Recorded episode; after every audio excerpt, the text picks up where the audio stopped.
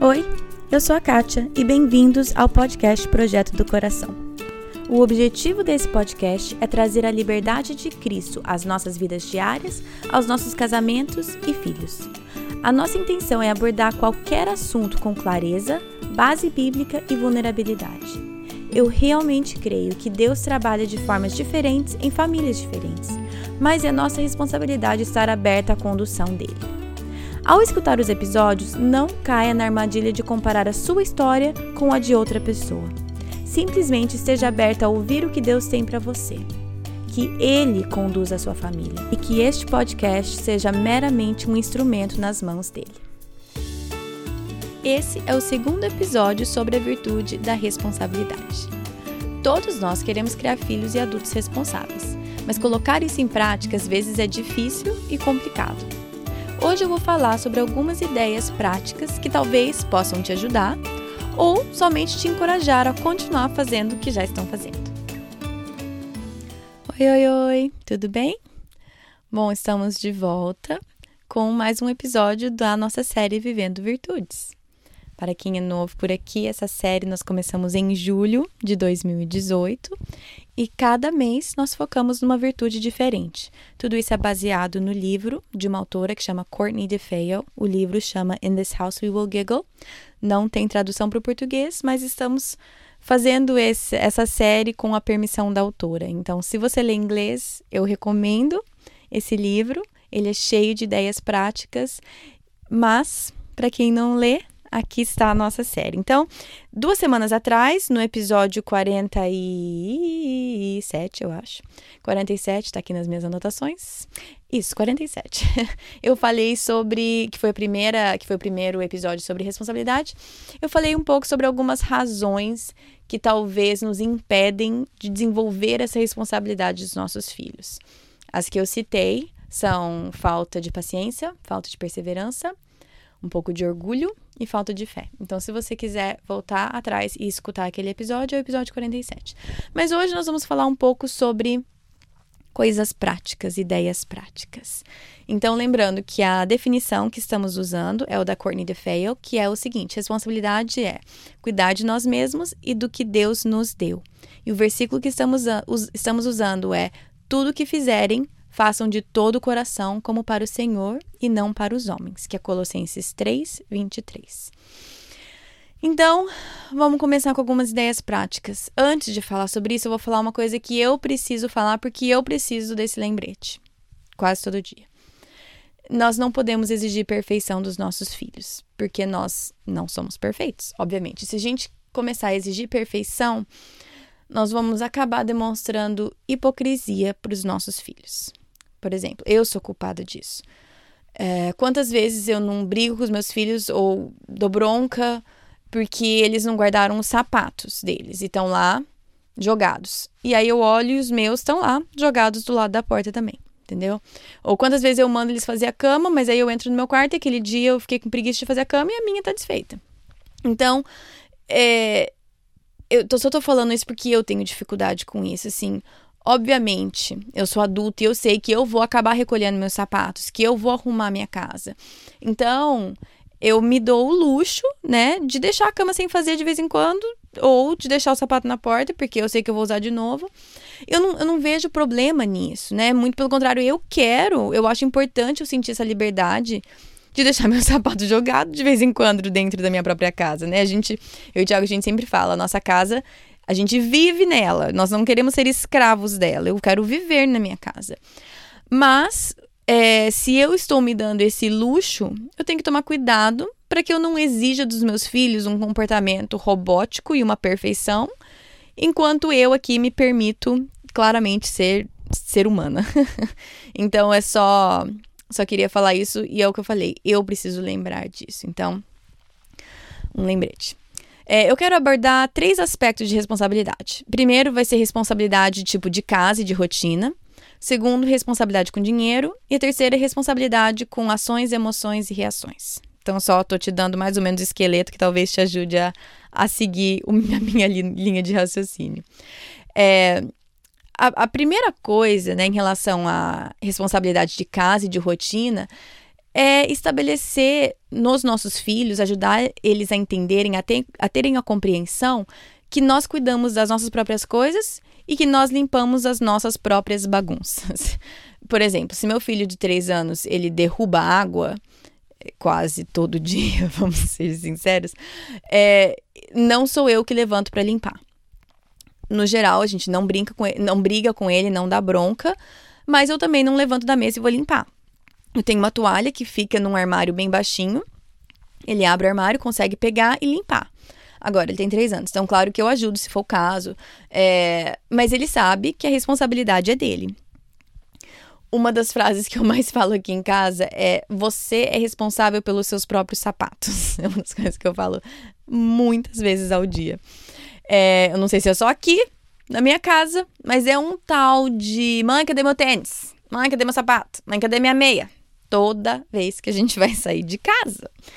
E nós já explicamos para eles que eles são responsáveis pelos próprios calçados, pelos próprios sapatos. Então, essa é uma maneira que a gente está encontrando para lidar com esse estresse de toda vez. Cadê meu tênis? Quem vê meu tênis?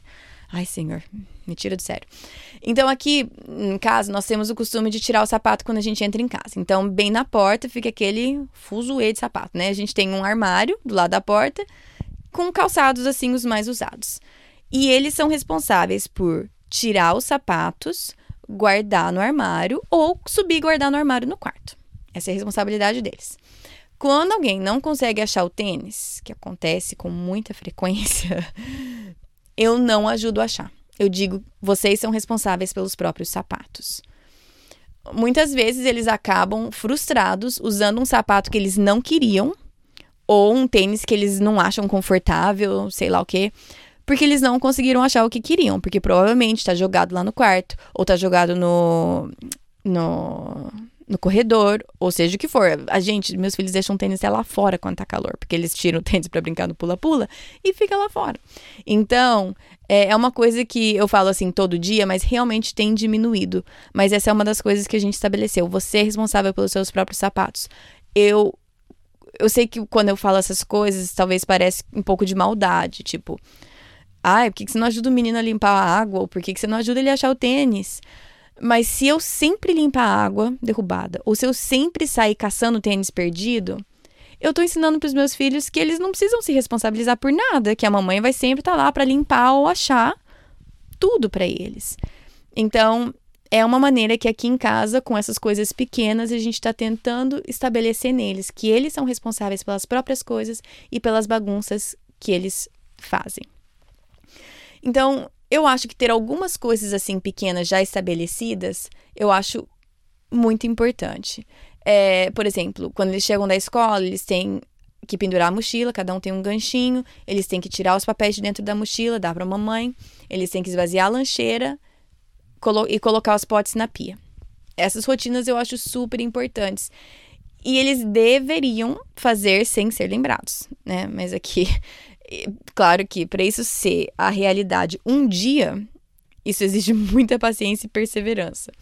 Um dos meus filhos faz muito bem, o mais velho faz muito bem, quase sempre.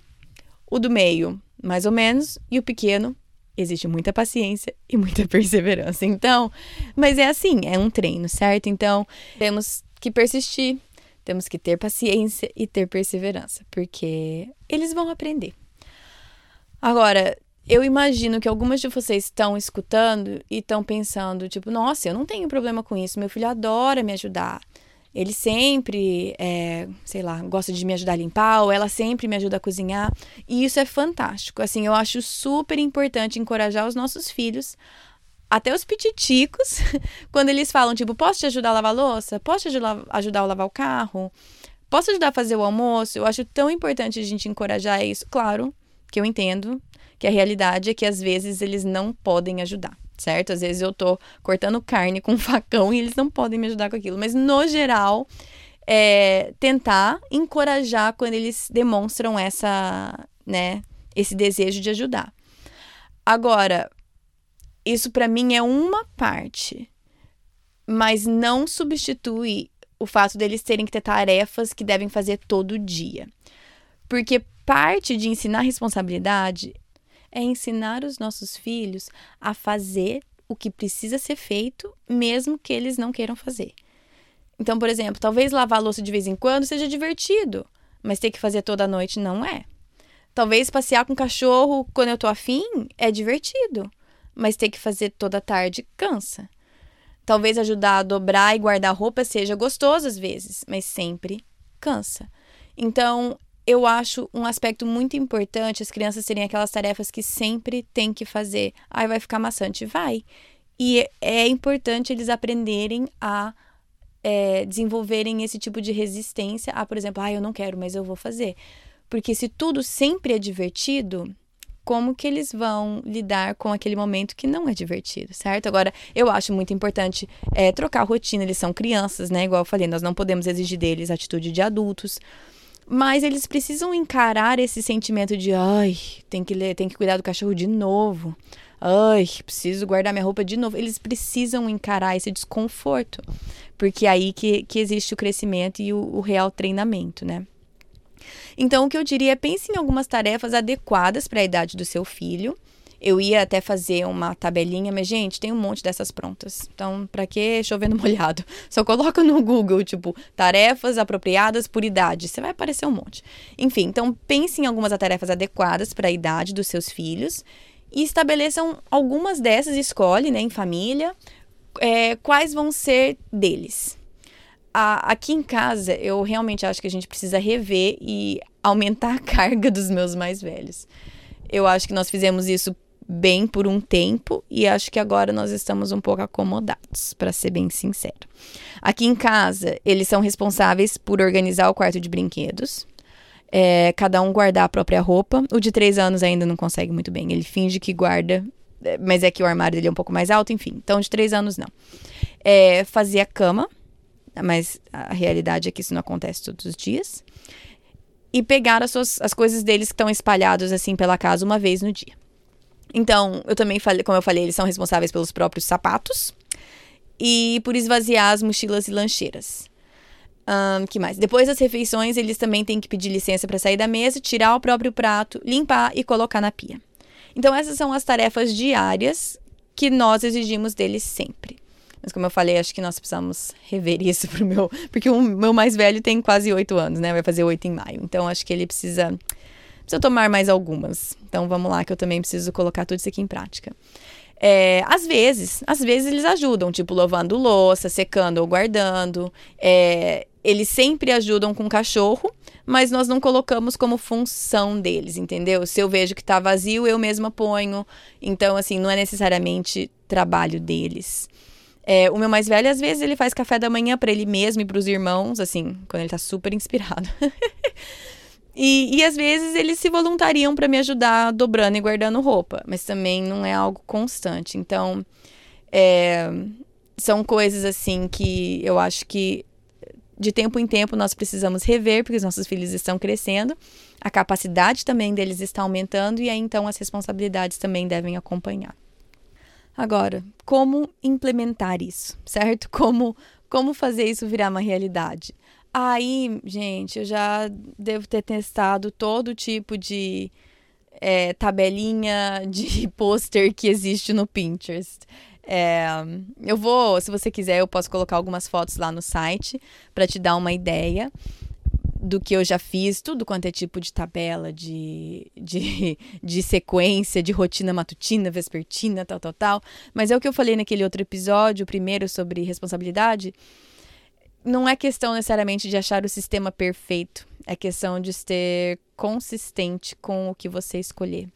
Então, uma sugestão seria comece com uma reunião familiar comece conversando, talvez listando algumas. Tudo isso depende da idade dos seus filhos, né? Adapte, adapte para a realidade da sua casa.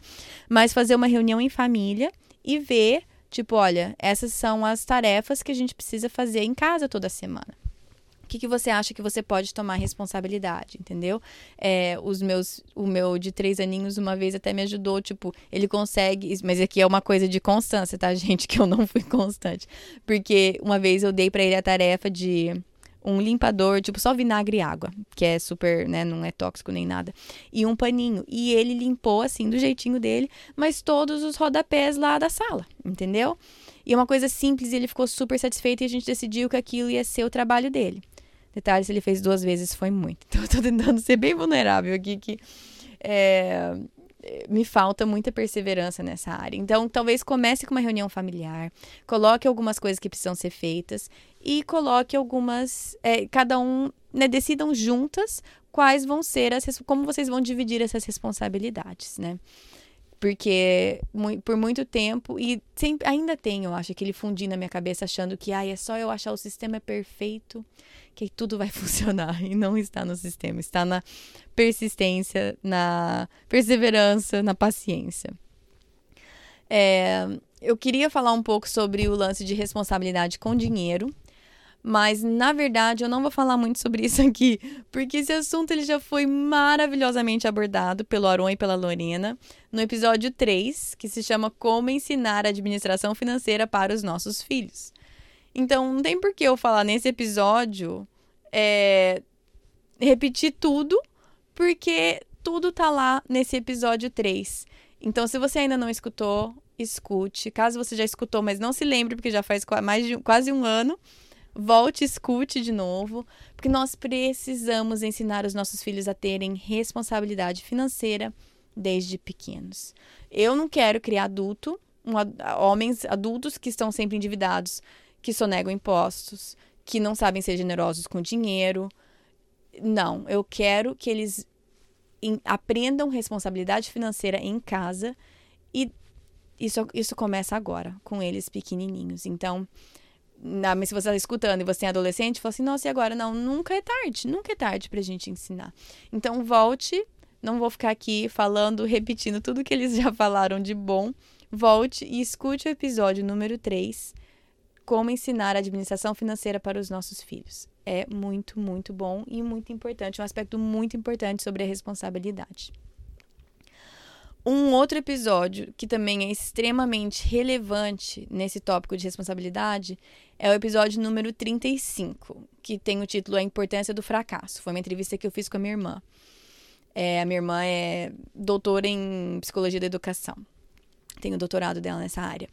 Esse episódio ele fala muito sobre a maneira que a gente acaba alejando os nossos filhos quando poupamos eles de fracassos, do tipo esqueci minha tarefa em casa, é, não me planejei a tempo, agora eu preciso fazer esse trabalho escolar para amanhã. É, então, eu também não quero ficar falando muito sobre isso, sobre a importância de ensinar os nossos filhos a serem responsáveis nessa área, porque também vai ficar repetitivo. Mas escute esse episódio número 35, porque também te ajudará nesse tema de responsabilidade, da gente não tomar as responsabilidades dos nossos filhos como se fossem nossas. Deixe eles se responsabilizarem e deixe eles arcarem com as consequências da falta de responsabilidade nessa área, né? É, eu prometo que eu não vou ficar aqui só indicando outros episódios, tá? Eu vou continuar falando. Então vamos para o terceiro aspecto. O terceiro aspecto de responsabilidade que eu quero falar hoje, falamos sobre responsabilidade na rotina em casa, Falei onde vocês podem escutar um pouco mais sobre responsabilidade com dinheiro. E a última área que eu quero falar é sobre responsabilidade com ações, emoções e reações. É... Eu quero ensinar os meus filhos a serem responsáveis pelas interações que eles têm com outras pessoas. Eu quero criar filhos que sabem admitir os seus erros, que não tentam sempre passar a culpa para o outro, que não ficam sempre arrumando desculpa para o próprio comportamento. E também eu não quero criar filho que fica tentando se justificar se comparando com alguém que é pior que eles, entre aspas, né? Para que isso seja possível, eu não posso sempre salvá-los dos seus conflitos. Eu, eu não posso justificar todas as interações dos meus filhos porque, ai, o outro começou, ou você estava só se defendendo, ou ai, aquela professora é chata mesmo, ela só vai dar nota para quem que ela gosta. Se, eu, se essa é a minha fala, eu estou salvando meu filho daquele conflito, mas na verdade eu estou alejando ele, eu não estou ensinando a criar responsabilidade nas suas interações com outros. Antes de eu falar um pouco mais sobre isso, eu queria deixar claro que eu acho, sim, que tem hora que nós temos que entrar e defender os nossos filhos. Tem horas que nós precisamos ser aquela mãe leoa que defende a cria. Mas a realidade é que esses momentos são poucos. A gente acaba achando é, que esses momentos são muito mais do que na verdade são. Muitas vezes a gente acha que aquela situação realmente precisa da nossa intervenção ou, ou da nossa. Enfim. Mas na verdade o que a gente precisa é dar três passos para trás. É, eu sei que é fácil falar isso porque os meus filhos são pequenos ainda. Vocês, mães de adolescentes e jovens, devem estar falando: ah, tá, espera a hora que eles ficarem maiores. E eu não sei realmente o que é isso. Eu imagino que vai se, vai se intensificar tremendamente quando os meninos forem adolescentes e jovens, né? Mas é, eu tive algumas pequenas oportunidades disso já para praticar. Mas o que eu digo, então por enquanto eu tô falando com um pouquinho de prática, não muito. Mas eu creio que os princípios são os mesmos. Eu sei que vai ser difícil porque já tem sido difícil, mas o, o que, que eu acho importante? Quando seu filho chega em casa da escola, ou até com conflito com o irmão, ou na igreja, ou no teatro, ou no esporte, enfim, chega, chega com algum conflito.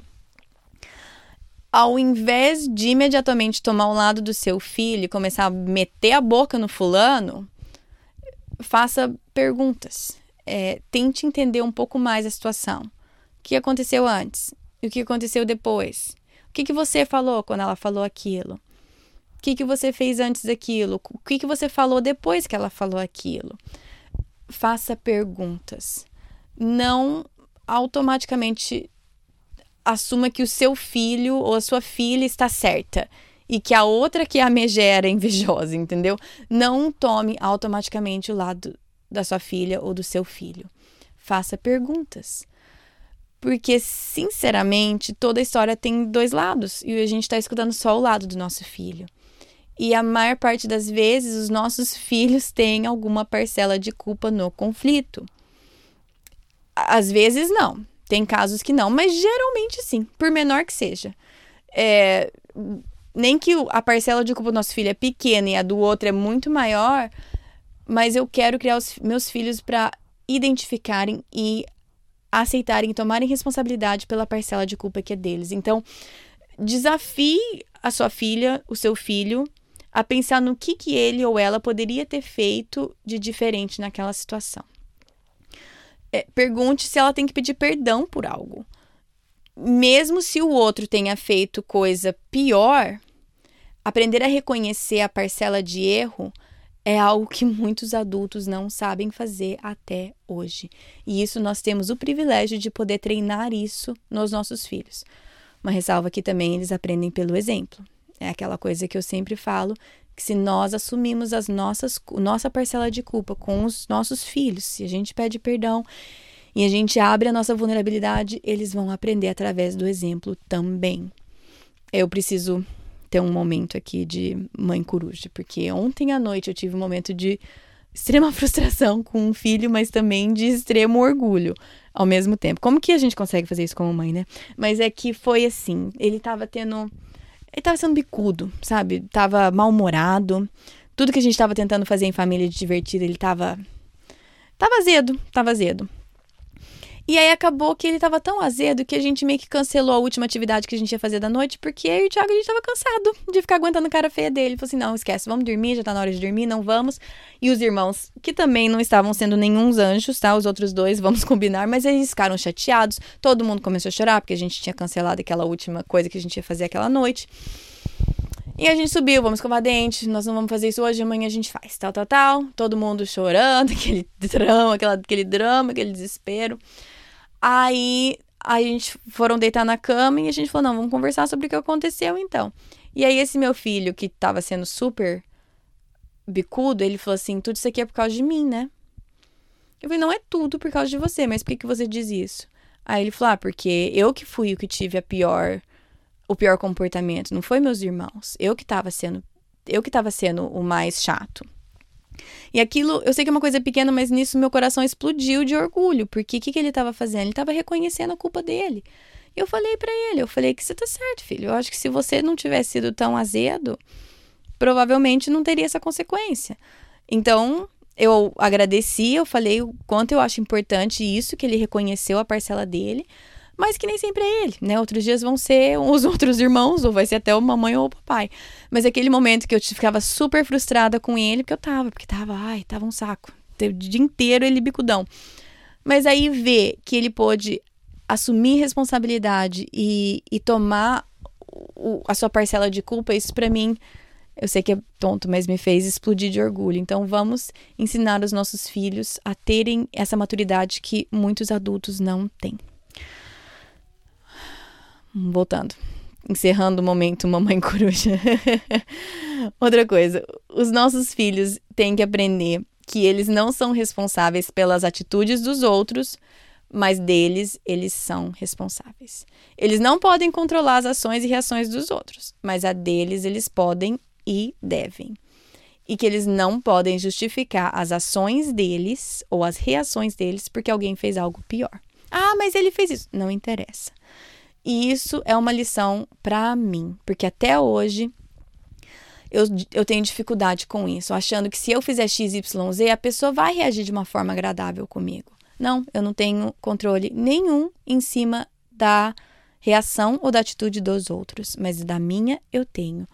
Então, isso é uma coisa que eu, como mãe, estou ainda lutando com isso tendo dificuldade em aprender isso e eu quero que meus filhos, pelo menos, comecem a aprender isso aqui dentro de casa. É, eu sei que eu tô falando faz tempo já, mas eu tenho umas últimas ressalvas, tá? Eu, eu queria falar que nós temos que tomar cuidado. E quando eu falo nós, gente, eu só quero que vocês entendam que é comigo também. Eu falo nós de propósito. Porque eu posso estar tá falando tudo bonito e certo aqui, mas eu não consigo colocar tudo isso em prática. Então, só sempre saibam que eu falo nós de propósito. Então, vamos lá, nós. Nós temos que tomar cuidado com as broncas que nós damos quando os nossos filhos falham nas responsabilidades. Então, por exemplo, se eu disser alguma coisa do tipo: O que, que as pessoas vão achar quando verem esse quarto bagunçado desse jeito? Quando eu falo coisa nesse tom, eu tô ensinando os meus filhos que a razão pela qual a gente cuida das coisas é pelo que os outros vão achar. Se eu disser coisas do tipo: se você não recolher esses brinquedos, eu vou colocar tudo no lixo. Aquela clássica de mãe. O que nós estamos ensinando com os nossos filhos com coisas assim? Que a nossa palavra não vale nada, porque eu duvido que você vai jogar aqueles brinquedos no lixo.